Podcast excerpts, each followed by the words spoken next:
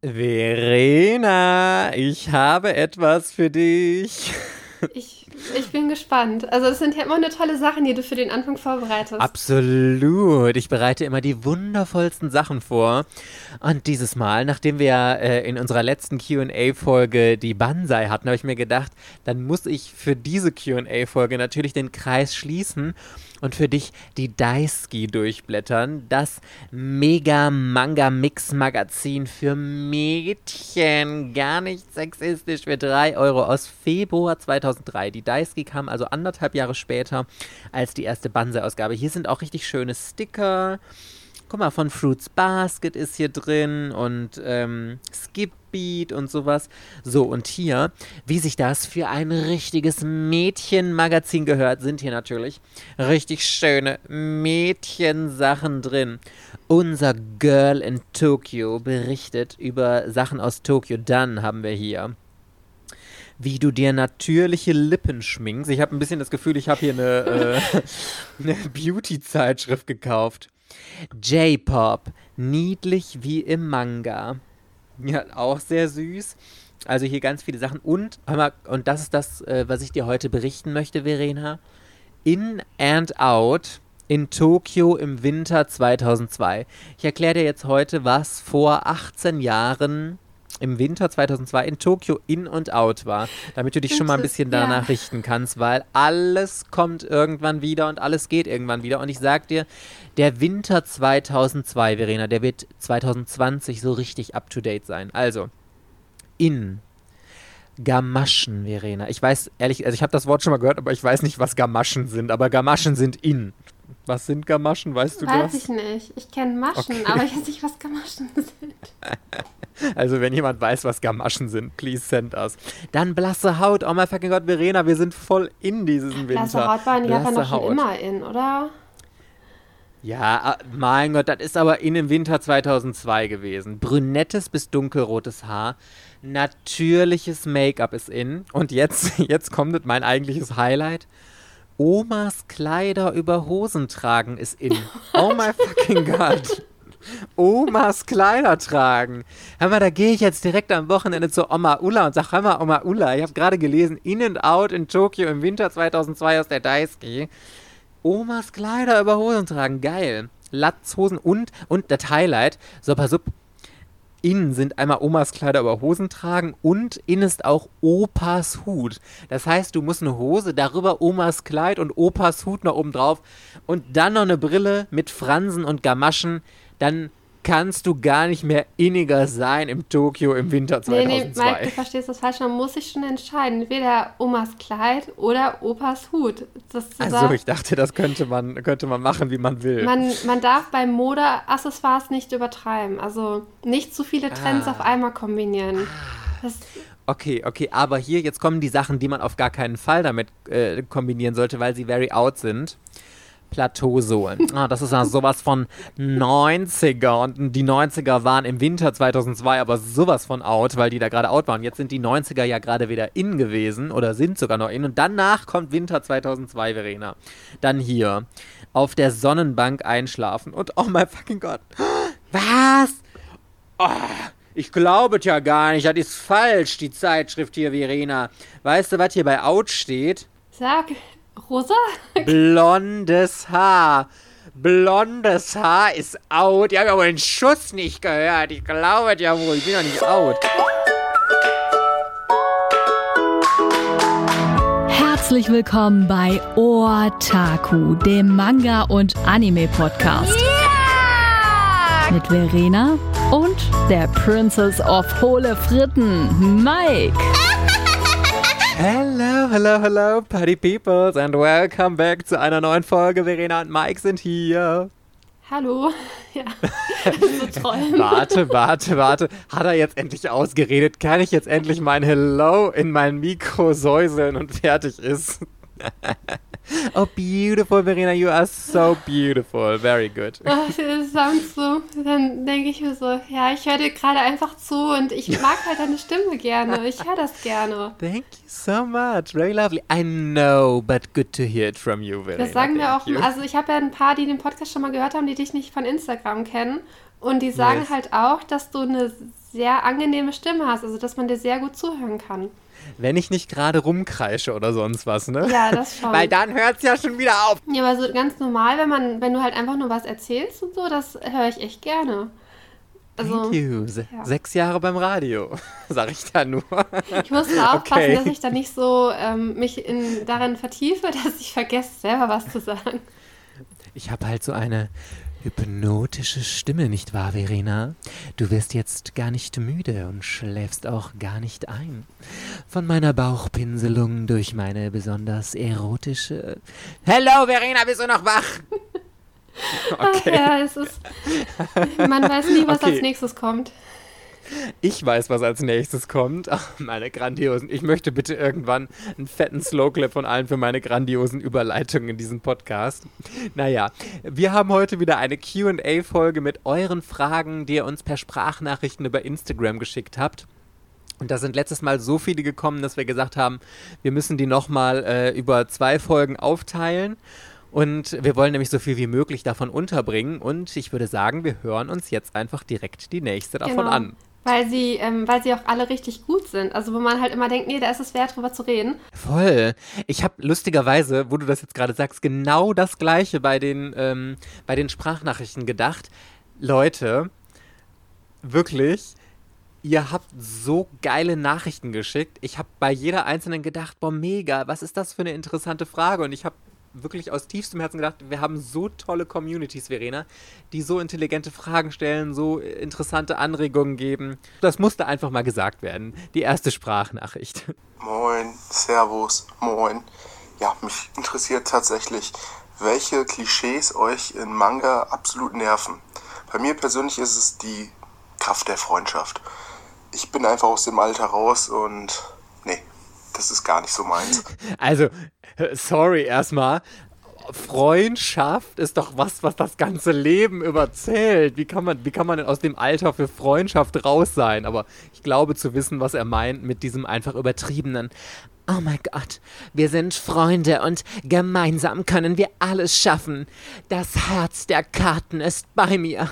Gib mir die Kraft. Ah. Tatsächlich. Yu-Gi-Oh! ist das Paradebeispiel. Weißt du, Ja. Yugi steht da und dann hat er irgendwie einen, halt einen Viertel-Smiley auf seiner Hand und Ja. zieht halt die richtige Karte, weil dann die Kraft der Freundschaft irgendwie dafür sorgt, dass die richtige Karte oben liegt und so. Das ist ja irgendwie die zweite, erste, zweite Folge passiert das.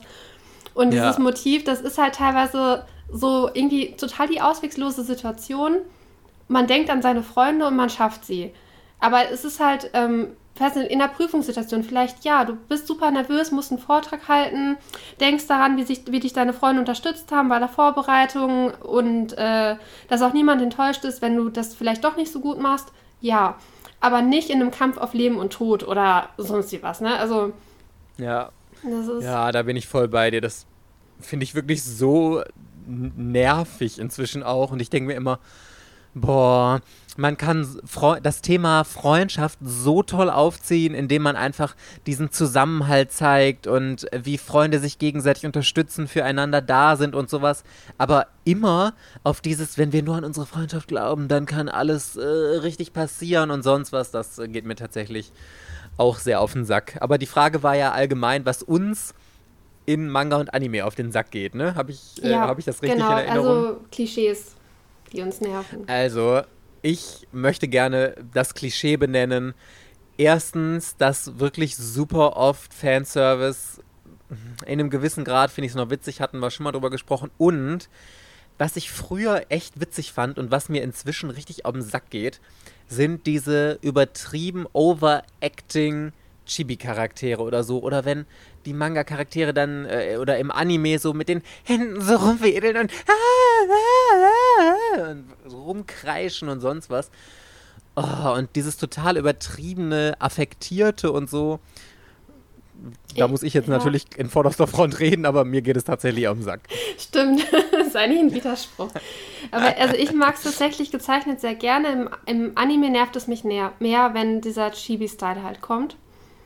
Aber ich finde es halt eigentlich auch teilweise doch ganz süß. Ich mag auch so, Ja, einen, so einen süßen Sidekick, der so an, ne? Chibi halt ist. Bitte? Es kommt auf die Dosis, glaube ich, Ja. an. Also wenn man das mal so ganz pointiert wirklich ganz, ganz selten mal einstreut, dann finde ich das auch witzig. Aber es wird ja manchmal so hausübertrieben, dass auf jeder zweiten Seite wieder so ein Overacting-Drama-Bildchen äh, irgendwie ist, so ein äh, SD-Zeichenstil, der total verzerrt ist oder so. Dieses Verzerrte ist ja dann das Stilmittel, das da genutzt wird und nee, ich, ich mag dann schon, wenn die Geschichten ernsthaft erzählt werden und ähm, nicht immer so krass durch diese überdrehten Comedy-Aspekte irgendwie unterbrochen werden. Das geht mir tatsächlich es regelmäßig muss, Es, es muss zur Geschichte passen. Tatsächlich, ich mir ist das bei Full Metal Alchemist gar nicht aufgefallen, aber äh, ähm, Arakawa zeichnet auch sehr viel Chibi-Style und die mhm. Geschichte wird ja immer irgendwann sehr ernst und komplex und dann ist das irgendwie störend vielleicht. Also. Ja. Ja, das finde ich auch gerade, wenn es so ernste Momente sind und wo gerade ganz viel Drama drin ist, wo du richtig mit den Charakteren leidest und dann wird das durch so ein Chibi-Ding, durch dieses affektierte Comedy-Ding so unterbrochen.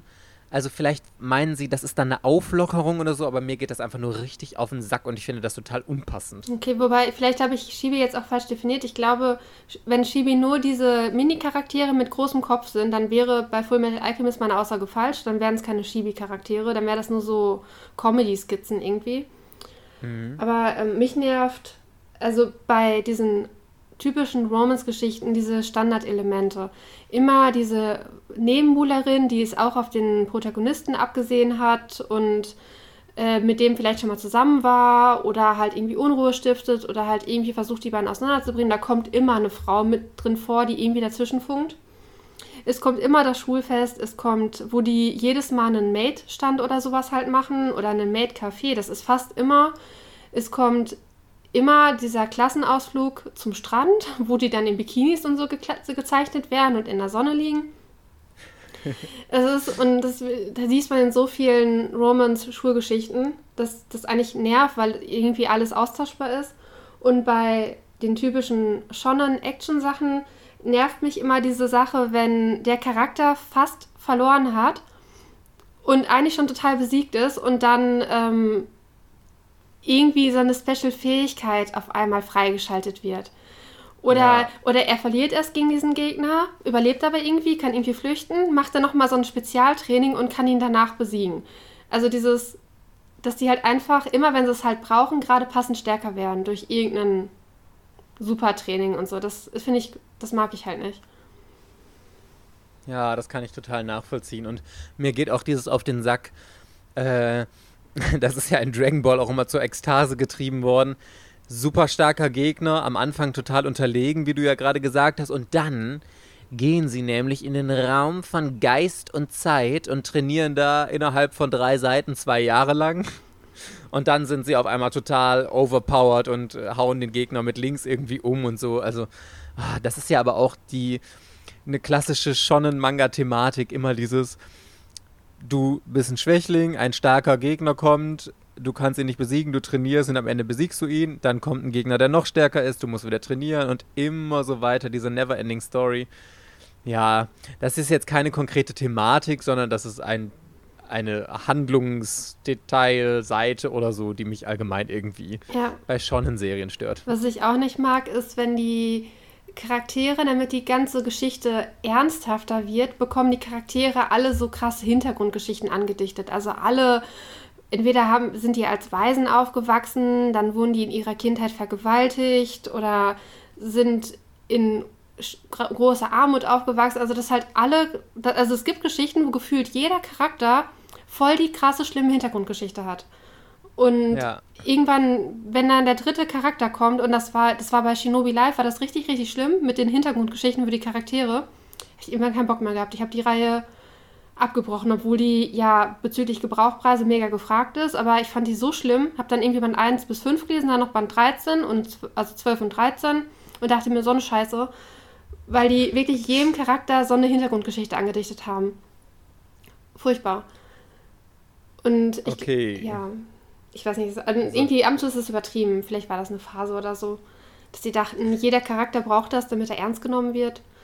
oder Persönlichkeit entwickelt. Man entwickelt nur Persönlichkeit mit krassen Hintergrundgeschichten, ne? Mit einer ganz dramatischen. Aber das ist ja auch RTL-Ding. RTL erzählt ja auch nur Geschichten, wenn die Charaktere ganz schlimme Schicksalsschläge erleidet haben. Und sonst ist es ja keine Story wert, wenn da nicht ganz großes Drama drumherum irgendwie gestrickt wurde. Ne? Und warum sollte das im Manga anders sein? Okay, sollen wir die nächste Sprachnachricht hören? Hi Mike, ich habe eine Frage für den Podcast. Und zwar, was macht für dich ein perfekten Manga aus? Boah, das ist so, glaube ich, die schwierigste Frage, die man überhaupt stellen kann. Was macht einen perfekten Manga aus? Also ich muss sagen, für mich ist es eine Mischung aus ganz, ganz vielen Aspekten. Einmal, klar, die Story, diese übergeordnete Handlung, ich muss mich in der Thematik wiederfinden. Das hängt ja dann schon vom Roman, also vom, äh, vom Genre, ob das jetzt Romance, Fantasy oder Comedy oder so ist. Ähm, der Handlungsstrang, ich mag interessante Wendungen. Ich mag viel Drama, muss da drin sein. Und ähm, ja, viel Drama ist für mich immer ganz, ganz wichtig. Aber ich glaube, was für mich das Wichtigste an der Geschichte überhaupt ist, sind die Charaktere.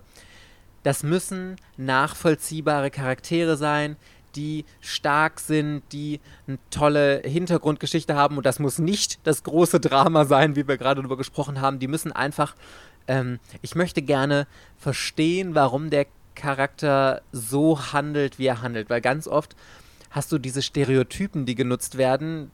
Dann ist einfach der Charakter und du hast mal das Gefühl, der macht einfach nur das, was er macht, weil der Autor das gerne möchte. Und nicht, weil das zum Charakter passt, wie diese Handlung sein sollte. Versteht man, was ich sagen wollte? Also, dass du im Grunde einen Charakter hast, der wegen seiner Hintergrundgeschichte, wegen seinem Umfeld oder so eine Geschichte erlebt, die so auch da reinpasst und wo ich die ganze Zeit denke, ja, das ist total logisch, wie der handelt und so und ich fieber mit dem mit, ich kann mich im besten Fall mit dem identifizieren. Also Charaktere sind wirklich für mich das A und O. Und wenn das dann noch in eine richtig spannende, dramatische Story eingebettet ist, die super viele Wendungen und diese Aha-Effekte hat. Ich liebe Aha-Effekte, wenn du so denkst, nee, da hätte ich ja jetzt im Leben nicht mitgerechnet, dass das jetzt wirklich passiert das macht für mich eine richtig gute Geschichte aus. Ich brauche das auch. Also ich brauche irgendwie so Charaktere, die dann meine Lieblingscharaktere werden können, weil sie eine coole Persönlichkeit haben, weil sie irgendwie dann auch gut aussehen und so ist mir da ein bisschen wichtig, dass sie irgendwie mindestens süß sind. Äh, dann brauche ich irgendwie eine Handlung, die nicht vorhersehbar ist, also wo ich halt immer wieder überrascht werde, dass jetzt das und das passiert. Und ich mag es auch, wenn das Worldbuilding halt so ist, dass ich ähm, das bewundere, was sich der Mangaka ausgedacht hat. Also wie viel ja. Arbeit er in die ganzen Details und sowas halt reingesteckt hat. Und als Beispiel gerade lese ich Hunter Hunter und ich bin jetzt in diesem, in diesem Arc, wo die so ein wo die ein Kartenspiel sammeln müssen. Also im Endeffekt ist das Ziel dieses, dieses Arcs, ein Kartenspiel komplett zu bekommen. Und okay. alle, also dieser Arc ist offensichtlich relativ unbeliebt ich, ich finde das mega cool halt irgendwie, weil dieser Mangaka, der hat sich mal irgendwie so, keine Ahnung, 500 Karten ausgedacht, nur für diesen Arc, mit, mit äh, irgendwelchen Stärken, Schwächen, Beschreibungen, Bildern, Seltenheitswerte. Klingt voll von Yu-Gi-Oh! inspiriert. Ja, ist es auch, ne? Und ich habe ja damals Pokémon-Karten mal gesammelt, ich habe Yu-Gi-Oh! Karten gesammelt, also, und dann ist da noch so eine Art ähm, sowas wie ähm, Sword Art Online, dass du halt in eine Spielewelt gehst und du musst die halt durchspielen. Mhm. Und äh, dann ist halt auch nochmal diese Welt halt so. Und ich denke mir halt so, das sind so zwei Sachen, die dieser Mangaka halt richtig feiert. Dieses äh, Rollenspiel und dieses Kartenspiel. Bringt er halt zusammen in einen Arc und tobt sich da total aus. Ich würde das halt voll für ihn feiern. Und ich weiß nicht, die Fans fanden es irgendwie, glaube ich, anstrengend zu lesen, weil du halt so viele Informationen hattest mit diesen ganzen Karten und welche Karte gegen welche jetzt eingesetzt wird und so. Da hat sich so ein bisschen wie Yu-Gi-Oh! gelesen halt, ne? dass die da irgendwelche Taktiken ausdenken. Nehmen wir den Spell, ja. dann gegen den Spell und mit dem Spell können wir das halt blocken. Das waren halt Spells und keine Fallenkarten, aber das ist halt irgendwie. Und dann haben die halt also auch so ein Buch, was die aufstellen. Das ist so ein bisschen wie bei Yu-Gi-Oh! dieses, äh, diese Dual-Disc heißt es, glaube ich, ne? Wo die ja. ihre Karten drauflegen und dann passiert halt das und das und so haben die halt auch ihr Buch und dann legen sie ihre Karte daraus und dann wird das zu einem Gegenstand und so. Ich dachte mir so, ich habe den Arc halt mega gefeiert und ich liebe solche Sachen. Dann macht er halt, das sind ja vier Bände oder so, wo er halt so einen riesen Aufriss nur für dieses, für dieses Setting halt schon macht. Ohne die Story, die da irgendwie wegen der, wegen der Haupthandlung halt irgendwie fortgesetzt wird. Und sowas finde ich halt, feiere ich halt immer mega. Total. Aber das finde ich einen super interessanten Punkt, weil ich sehe das ganz genauso. Ich finde das Worldbuilding so wichtig und du merkst ja richtig, wie viel Mühe sich ein Autor gegeben hat. Ähm, zum Beispiel bei Harry Potter grandiosestes Worldbuilding überhaupt oder viele sagen ja auch bei One Piece. Ich glaube, das ist immer so, wenn die Welt im Kopf vom Autor so ausgereift ist und er so viele Details weiß, dass er die überhaupt gar nicht im Manga alle unterbringen kann, dann ist es richtig geil. Wenn der Autor so viel mehr noch weiß, was wo passiert ist und was von welchem Charakter die Background Story ist, was überhaupt gar nie in der Geschichte vorkommt, dann wird es eine runde Geschichte, weil dann kann er sich auch wirklich immer denken, das und das sind die Gründe, warum etwas passiert oder du siehst auch immer wieder in der Geschichte dann irgendwelche kleinen Spielereien, die total cool gemacht sind oder wo du dann in eine ganz andere Welt eintauchen kannst, was natürlich nur geht, wenn es wirklich eine andere Welt ist, weil wenn es in der Realität spielt, dann ist es natürlich nochmal was anderes, da musst du dich dann an die Regeln halten, die hier sowieso gelten. Aber wenn du dir eine komplett eigene Welt ausdenkst, wie, weil ich das so liebe, vielleicht sind ja noch Harry Potter-Fans unter euch, so wie ich, aber Harry Potter ist so eine großartige Welt, was sich Joanne K. Rowling alles ausgedacht hat, was da drin steckt, wirklich.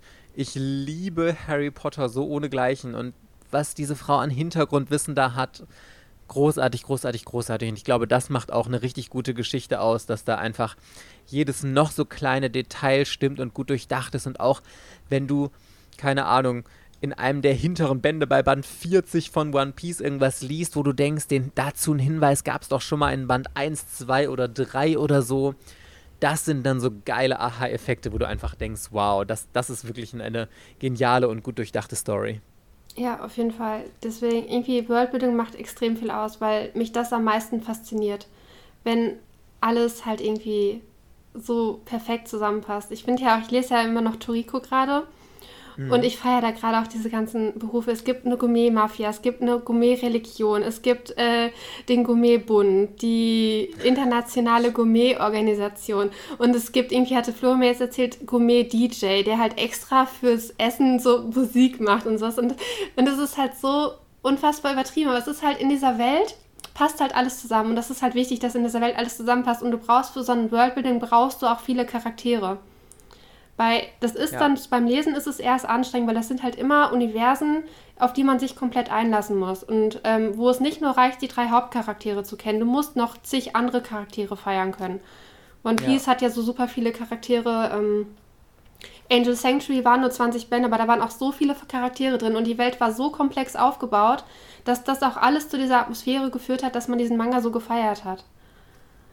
Es ist aber wichtig, finde ich, dass man Charaktere langsam einführt. Deswegen, da hatten wir ja schon mal gesagt, dass ähm, gerade erste Bände zu lesen von komplexen Stories, da muss man echt richtig motiviert zu sein und Lust haben, eine neue Welt zu entdecken. Und ich finde es immer ganz schwierig, wenn du im ersten Band wirklich bombardiert wirst mit Infos Deswegen, liebe Autoren, dann lieber ein bisschen Zeit lassen, dass du langsam in die Geschichte eintauchen kannst, immer mehr Charaktere kennenlernst, also dass du wirklich erstmal die Chance hast, den engeren Kreis kennenzulernen. Das fand ich so cool gemacht bei Sailor Moon, muss ich immer sagen.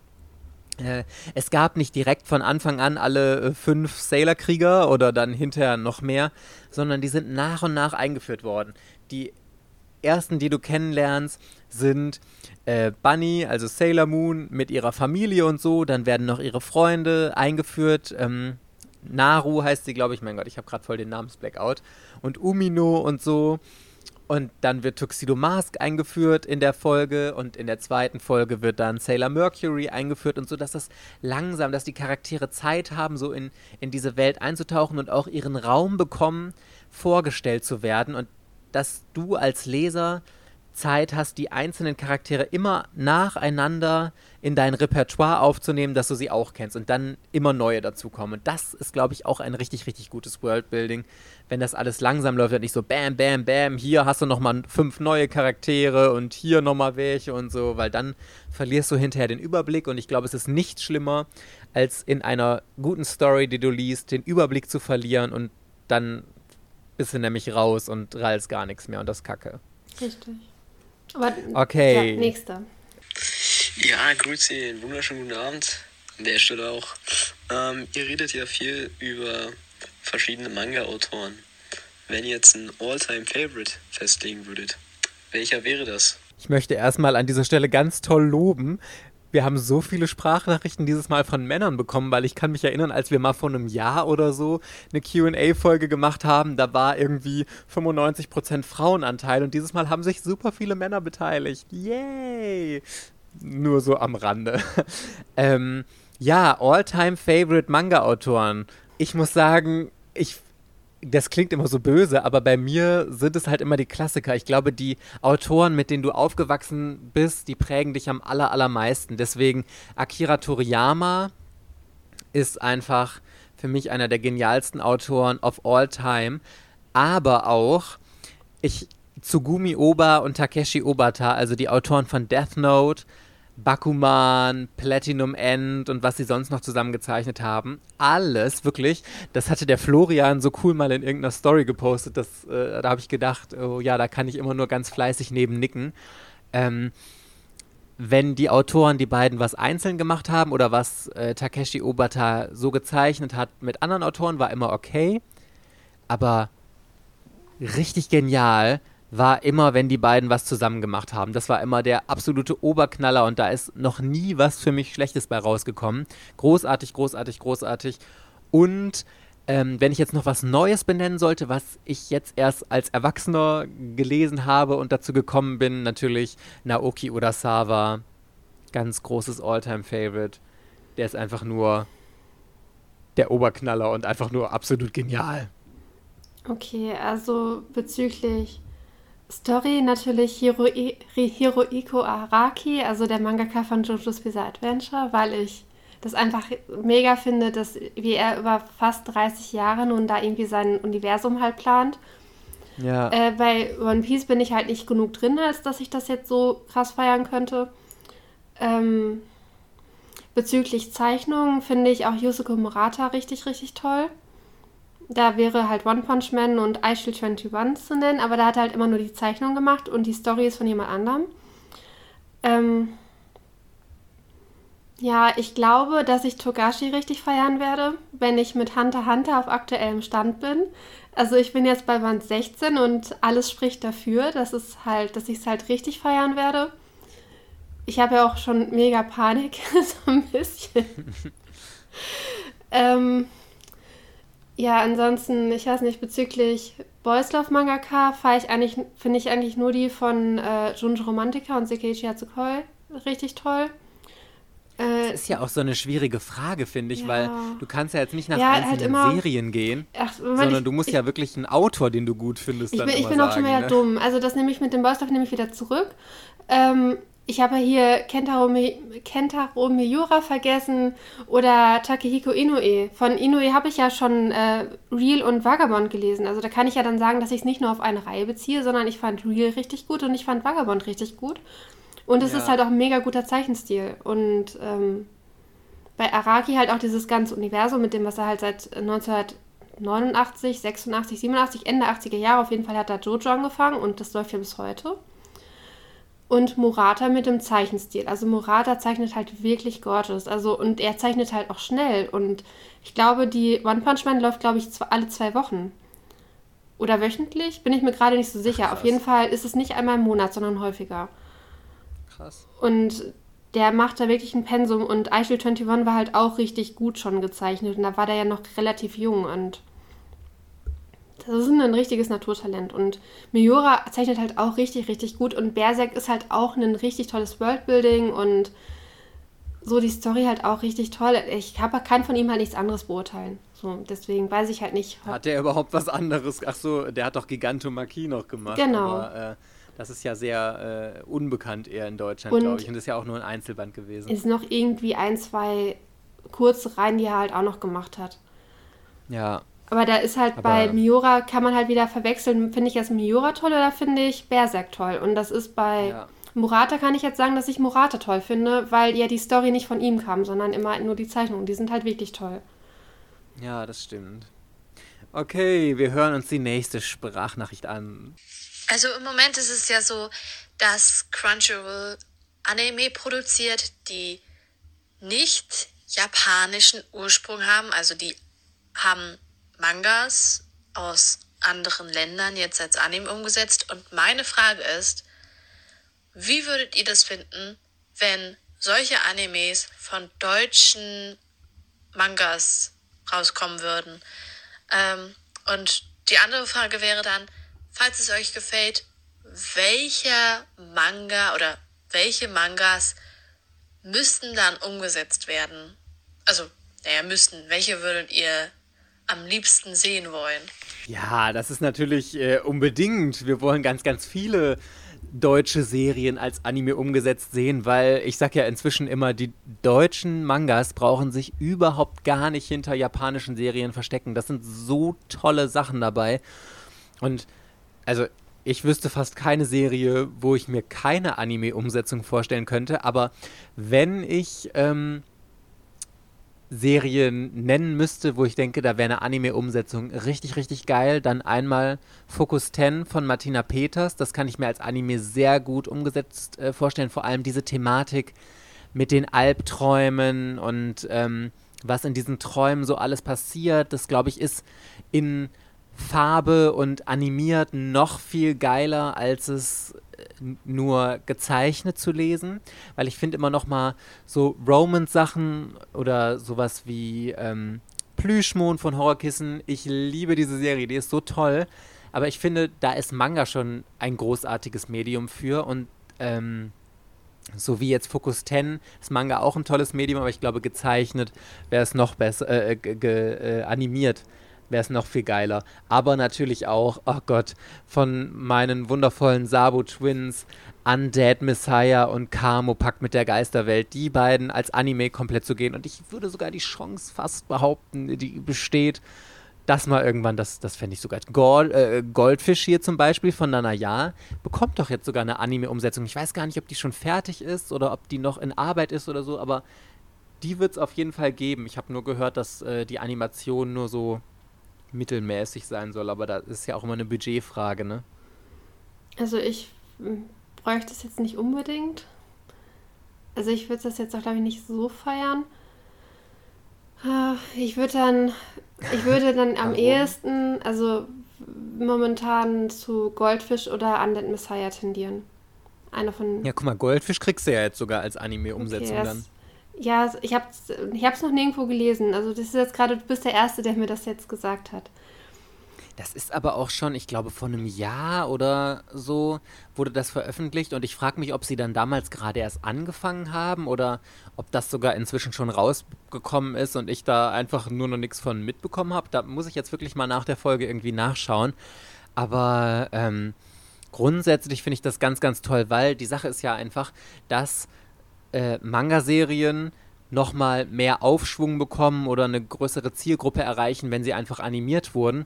Und korrigiert mich gerne, wenn ich falsch bin, aber ich kann mich nicht erinnern, dass jemals ein deutscher Manga bisher außer Goldfisch jetzt eben zu einem Anime geworden ist. Und ich finde das alleine schon eine wahnsinnig großartige Leistung. Und ich bin super gespannt darauf, weil ich Goldfisch ja auch an sich total geliebt habe und das endlich mal animiert zu sehen in Farbe, das stelle ich mir schon ziemlich geil vor, muss ich sagen. Also, mir ist noch eine abwarten. Reihe eingefallen, die ich glaube ich sogar noch ja. bevorzugen würde und das ist Personal Paradise. Da gibt es ja, ja okay. sieben Bände von und dann sind das auch, ähm, die gehören teilweise zusammen. Aber die Handlung, die ist halt auch teilweise sehr ernst. Äh, es gibt, die ist aber auch relativ vielfältig, weil ja immer in diesen einzelnen äh, Chap also Ben werden ja unterschiedliche Charaktere beleuchtet und das sind aber auch wieder Sachen, die halt dann wieder im Großen und Ganzen halt zusammengehören. Und Personal Paradise wäre halt auch so von, dem, von der Grundhandlung her, wäre, finde ich das auch geeignet. Ja, genau. Also, und es sind halt sogar sieben Bände, da lohnt sich das halt auch, dass man da dann irgendwie eine, weiß ich nicht, 14-teilige oder 12-teilige, 10-teilige Anime-Serie rausmacht und dann halt mhm. pro Folge vielleicht einen oder pro zwei Folgen vielleicht einen Band halt erzählt. Ja, das sind ja auch immer in sich abgeschlossene Bände. Außer, ich glaube, einer ist in zwei Bände unterteilt, ja. aber sonst sind das ja immer Einzelbände im gleichen Universum. Genau, ne? aber man muss die in der richtigen Reihenfolge lesen, weil ja teilweise dann, ähm, was weiß ich, in der einen Geschichte geht es halt um A und B und in, in der Geschichte 3 geht es dann um den Bruder von B zum Beispiel. Ah, okay. Und wenn man das dann halt, nee, und es ist halt auch teilweise chronologisch, also die werden halt auch älter und, also ich habe das in Reihenfolge gelesen und habe dann gemerkt, es macht Sinn. Und es war nur irgendwie Killer Kid 1 und 2, glaube ich, wo das halt über zwei Bände Ja. geht. Aber sonst, glaube ich, waren das immer Einzelbände. Ich habe auch so oft Gutes von äh, Personal Paradise gehört. Hier äh, Horrorkissen, also die Daniela, die hat teilweise da sogar mitgezeichnet, hat sie mir mal erzählt äh, oder äh, unterstützt. Äh, die Melanie Schober beim Zeichnen da und so einzelne Panels und so, richtig cool. Das finde ich immer voll das nice Wissen, wenn man das dann liest, dass man denkt, oh, wer, was davon, welches Panel oder welchen Hintergrund oder so hat denn jetzt Daniela davon gezeichnet.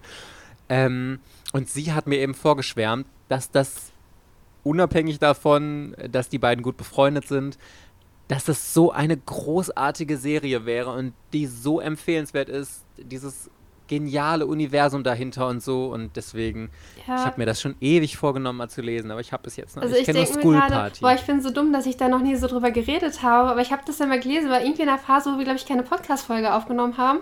Und dann ist das halt total untergegangen, aber die Reihe, die ist wirklich richtig, richtig gut. Und das ist ja so ein Universum, wo, glaube ich, ähm, die Kinder so ein bisschen auf sich alleine gestellt sind. Und dann Okay. gibt es auch so eine praktisch so eine Wohlstandswelt und totale und so eine verlassene Slumswelt oder wie auch immer man das halt nennen kann. Und es gibt total krass soziale Ungerechtigkeit in dieser Geschichte und irgendwelche Bandenkriege, glaube ich. Und also das ist richtig harter Tobak irgendwie, was da halt passiert. Und aber alles in so Setting, die Hauptcharaktere sind ja alles Jugendliche, die ähm, und die Eltern sind halt irgendwie, ich weiß gar nicht, ob die Eltern die Kinder verstoßen haben oder ob die sich nicht kümmern, weil das irgendwie so eine Art Überbevölkerung ist oder so. Das kriege ich gar nicht mehr so richtig auf die Reihe, aber es war, es war nicht das drin, was man auf dem vom ersten Blick halt her gedacht hat. Ich habe halt erst gedacht, das ist doch nur noch 15 so relativ langweilig.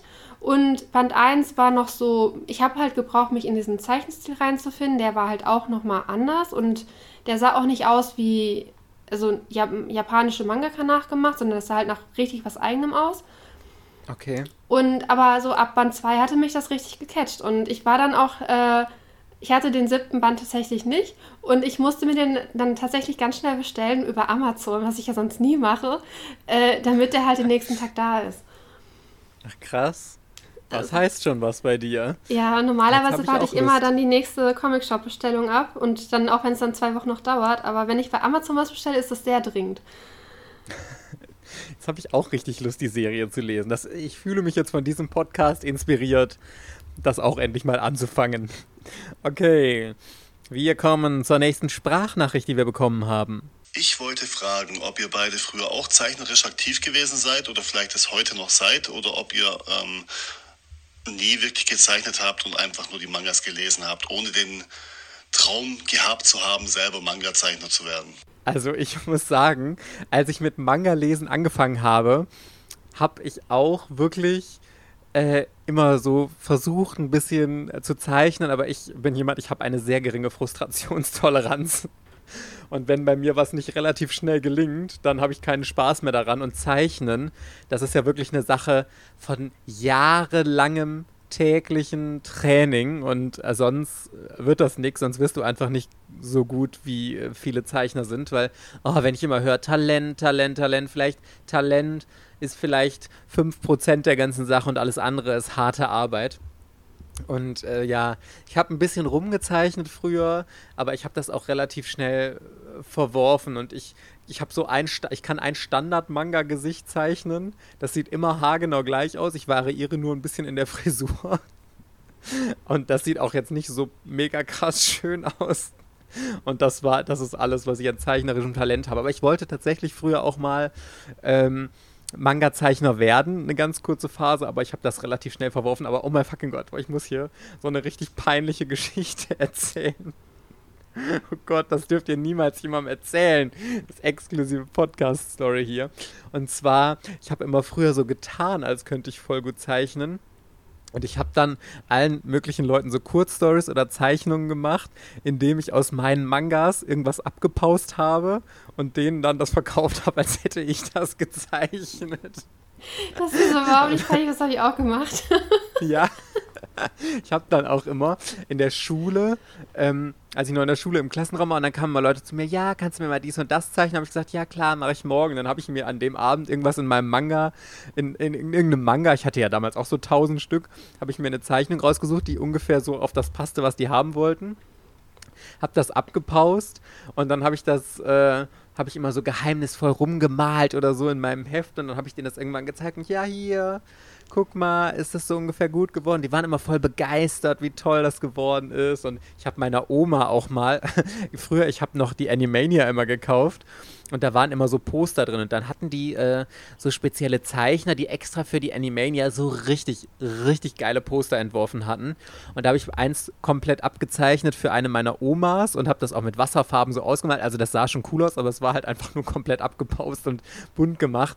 Dann habe ich das auch so verkauft, so nach Motto, guck mal, das habe ich gezeichnet. Und ich weiß, dass meine Oma das heute noch bei sich rumsteht und immer noch sagt, boah, so was Tolles hast du mal gezeichnet, dass du aus diesem Talent nichts gemacht hast. Und ich denke mir immer nur, ja, Talent abpausen ist da Talent. Aber ich glaube, jeder Manga-Leser macht das irgendwann mal, dass man halt sich irgendwas aussucht, was man zeichnet. Ich habe früher ganz gerne mir so Sailor Moon-Kostüme äh, überlegt. Also halt irgendwie eine Mischung aus Taylor Starlight und Sailor Moon-Kostüme und irgendwie so und dann mit blonden Haaren und uh, ja, also das fand ich halt immer ganz toll. Ich habe auch ganz viel abgepauscht. Ich habe auch, äh, ich glaube, das war mein 17. Geburtstag oder so, da habe ich halt von, den, von dem Angel Sanctuary Postkartenbuch, habe ich halt auch die Postkarten abgepauscht und habe daraus ähm, Einladungskarten gemacht. Dann war auf der einen Seite stand immer so, dass ich meinen Geburtstag feiere, dann und dann. Und auf der anderen Seite war halt irgendwie so eine Angel Sanctuary Zeichnung mit ähm, Buntstift dann halt farbig noch gemalt. Und äh, genau, aber ich habe niemals versucht, eine Geschichte zu zeichnen. Es war halt immer nur, dass ich halt irgendwelche Sachen, die ich schön fand, dass ich die halt abgepauscht habe und dann ausgemalt habe. Aber ich glaube, das hat wirklich jeder Manga-Leser oder so gemacht, ja. dass man Anime- oder Manga-Figuren abgepaust hat. Und also, das liest man ja auch ganz oft in so Zeichenkursen, dass es eigentlich eine super Sache ist, am Anfang abzupausen, damit man erstmal so ein Gefühl für die Proportionen und bekommt und für die Strichführung und so. Du darfst halt nicht nur beim Abpausen bleiben, sondern musst irgendwann ähm, es auch selbst versuchen und diese Strichführung selbst hinkriegen. Aber ähm, ja, bei uns ist es leider nie übers Abpausen hinausgegangen. Nee, aber die Mangaka, die haben das ja auch. Die haben ja dann halt irgendwie so eine Puppe oder was, die halt die richtigen Proportionen hat. Und wenn die jetzt eine bestimmte Pose zeichnen wollen, dann kommt halt diese Puppe in diese Pose und dann zeichnen sie halt die erstmal die Proportion der Puppe halt ab in dieser Pose aus dieser Perspektive, die sie halt brauchen. Und das ist ja, ja nie komplett freie Hand. Oder dann war irgendwie, dass die sich dann vielleicht aus irgendwelchen Zeitschriften ähm, inspirieren lassen, was weiß ich, bezüglich äh, Araki macht das re relativ gerne. Äh, da sind das irgendwelche Modezeitschriften, wo der dann irgendwas raus übernimmt, halt irgendwie eine Pose oder irgendein Outfit oder so. Und äh, das ist ja normal. Ja, aber Geschichten habe ich mir nie ausgedacht, das wäre immer schief gegangen. Ja. Eine Freundin von mir, die hat immer die Augen gezeichnet. Die hatte mega Spaß daran, halt nur so typische Manga-Augen zu zeichnen und hat dann sich auf die Augen spezialisiert. Und ich habe halt lieber die Kostüme gezeichnet. Ja. Ach echt? Ne, das habe ich tatsächlich früher auch gemacht. Ich mache das auch heute noch, wenn ich Langeweile habe, dann zeichne ich immer nur Manga-Augen. Und weil Gesicht und so kriege ich immer nicht hin. Vor allem, wenn ich mit dem Auge anfange, kriege ich drumherum gar nichts mehr hin. Aber ich konnte noch nie Körper zeichnen. Wir können uns zusammentun, Verena. Ich zeichne die Köpfe und du zeichnest äh, die äh, Figuren und so. Und dann haben wir so ein unteres Mittelschnitt äh, hässliches Zeichnungsding von uns beiden. okay. Sollen wir die letzte Sprachnachricht für heute hören? Okay. Hallo ihr beiden und ein Hallo an die Zuhörer. Und zwar ist hier meine Frage für den Podcast. Und zwar ist meine Frage, was ihr eigentlich von Sportanimes halt, also Free und Haikyuu zum Beispiel, weil ich momentan im Haikyuu-Hype bin und ich dachte mir, ach komm, frag mal euch beiden, was ihr davon eigentlich haltet. Also ich muss leider sagen, ich kann mit Sportanimes nichts so richtig anfangen. Das ist ja auch so, ich glaube, dass am meisten oder ja, was heißt unterschätzte? Ja, es ist eines der am stiefmütterlichsten behandelsten Manga-Genres, die wir so in Deutschland haben, Sportanime und Manga. Ich meine, außer Haikyuu, Tokyo Pop hatte damals Prince of Tennis ausprobiert. Das ist grandios gescheitert. Das war ein riesengroßer Flop und Tokyo Pop hat es ja noch trotzdem irgendwie veröffentlicht, um die Serie nicht abbrechen zu müssen. Aber ähm, ja, Ich kann da auch ehrlich nicht, ich kann auch mit Sport allgemein nichts anfangen, deswegen mag ich logischerweise auch keine Sportanimes. Vielleicht Captain Tsubasa damals, das war, ist, ist vielleicht ganz gut gelaufen, kann ich mir vorstellen. Also ich habe die Sportanimes früher alle geguckt. Ich habe Mila fünfmal geguckt oder noch häufiger. Echt? Ich habe äh, Captain Tsubasa bestimmt dreimal komplett gesehen. Ich habe Kekas geguckt. Äh, ich habe das als Jugendliche habe ich das total toll gefunden. Ich habe ja wegen Mila habe ich damals angefangen Volleyball zu spielen. Du hast Und Volleyball gespielt? ja, Oh mein fucking Gott, Verena. Volleyball war der Mila- einzige Sport, wo ich Verena nicht als letztes Superstar. in die Mannschaft gewählt wurde, weil die Mitschüler gemerkt haben, dass ich das ganz Oh. ab einem halbwegs konnte. Verena kann lachen wie die Sonne über Und das, Fuji. das ist doch so geil. Wir haben das ja damals echt nachgemacht. Die sind ja bei Mila, haben die halt immer so gestöhnt, wenn die irgendeinen Ball angenommen haben und wenn sie geschmettert haben. Und dann hast du auch so rumgeschrien. Ein wenn ich mit, den- mit den Mädels gespielt habe, die auch Mila geguckt haben, haben wir das auch gemacht. Ja. Uh. Oh. Kannst mir richtig vorstellen. Verena, wie hast du denn da eigentlich gestöhnt? Mach doch mal vor. Ich mach das nicht vor. Ach komm, Nein, Verena, nicht stöhn vor. mal ein bisschen für uns. Aber geil, das hat sich so ungefähr so Story. angehört, wie du, du das gerade vorgemacht hast. Das Vor allem, wie alt warst du da? 12, 13. Ja, aber ganz ehrlich, ich glaube, das ist auch so das Alter, in dem wir alle voll die Rollenspiele gemacht haben, weil ich habe mit meiner Cousine zum Beispiel immer ähm, Sailor Moon nachgespielt und wir hatten so, eine, so einen Platz bei meiner Oma in der Nähe, das war irgendwie ja, so, so, so ein Mini-Wäldchen, sag ich jetzt mal. Hatten wir immer so eine geheime Höhle und dann haben wir da immer Sailor Moon gespielt und sowas und ah, das war doch die Zeit. Oh mein fucking Gott. Und das ist, da, da war einem als Kind, war das einem ja auch null peinlich. Und also mir ist das auch heute null peinlich. Mir war das eine Zeit lang äh, peinlich, aber inzwischen ist mir das überhaupt gar nicht mehr peinlich. Und äh, ach, das ist so schade, weil das hat so viel Spaß gemacht, sich in andere Charaktere hineinzusetzen. Und das ist ja im Grunde, ist ja Cosplay nichts anderes, nur auf eine professionellere Art und Weise.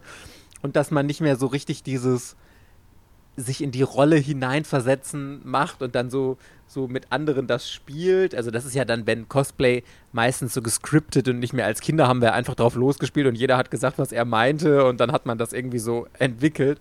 Ach, das ist doch eine schöne Zeit gewesen, oder? Also mir fehlt tatsächlich mit Haikyuu bin ich nicht warm geworden, weil mir das zu realistisch war. Also weil da, Realistisch. weil da halt die Ballwechsel auch wirklich kurz sind. Bei Mila, da ist ja der Ball teilweise so mehrere Minuten geflogen oder so halt, ne? Und dann haben die noch drei Loopings gemacht, bevor sie halt den Ball angenommen haben. Dann war das halt irgendwie besser. Und das war halt alles so anders. Und das war bei ähm, Captain Tsubasa ja auch so. Das ist halt teilweise der, also die einzelnen Ballwechsel, die haben halt so lange gedauert, weil die Bälle so lange geflogen sind. Die haben noch voll viele krasse Moves gemacht. Und bei Haikyuu sind die Special-Attacken irgendwie total realistisch. Dann geht es halt irgendwie ums Pritschen von dem äh, Typen, der am Netz steht. Irgendwie, keine Ahnung, ist das Nummer 3 oder so? Äh, auf jeden Fall. Und dann halt irgendwie, dass er den passt halt perfekt zu dem Typen, zu ähm, Dingens äh, pritscht, sodass der dann halt ohne hinzusehen im Flug halt den Ball direkt schmettern kann.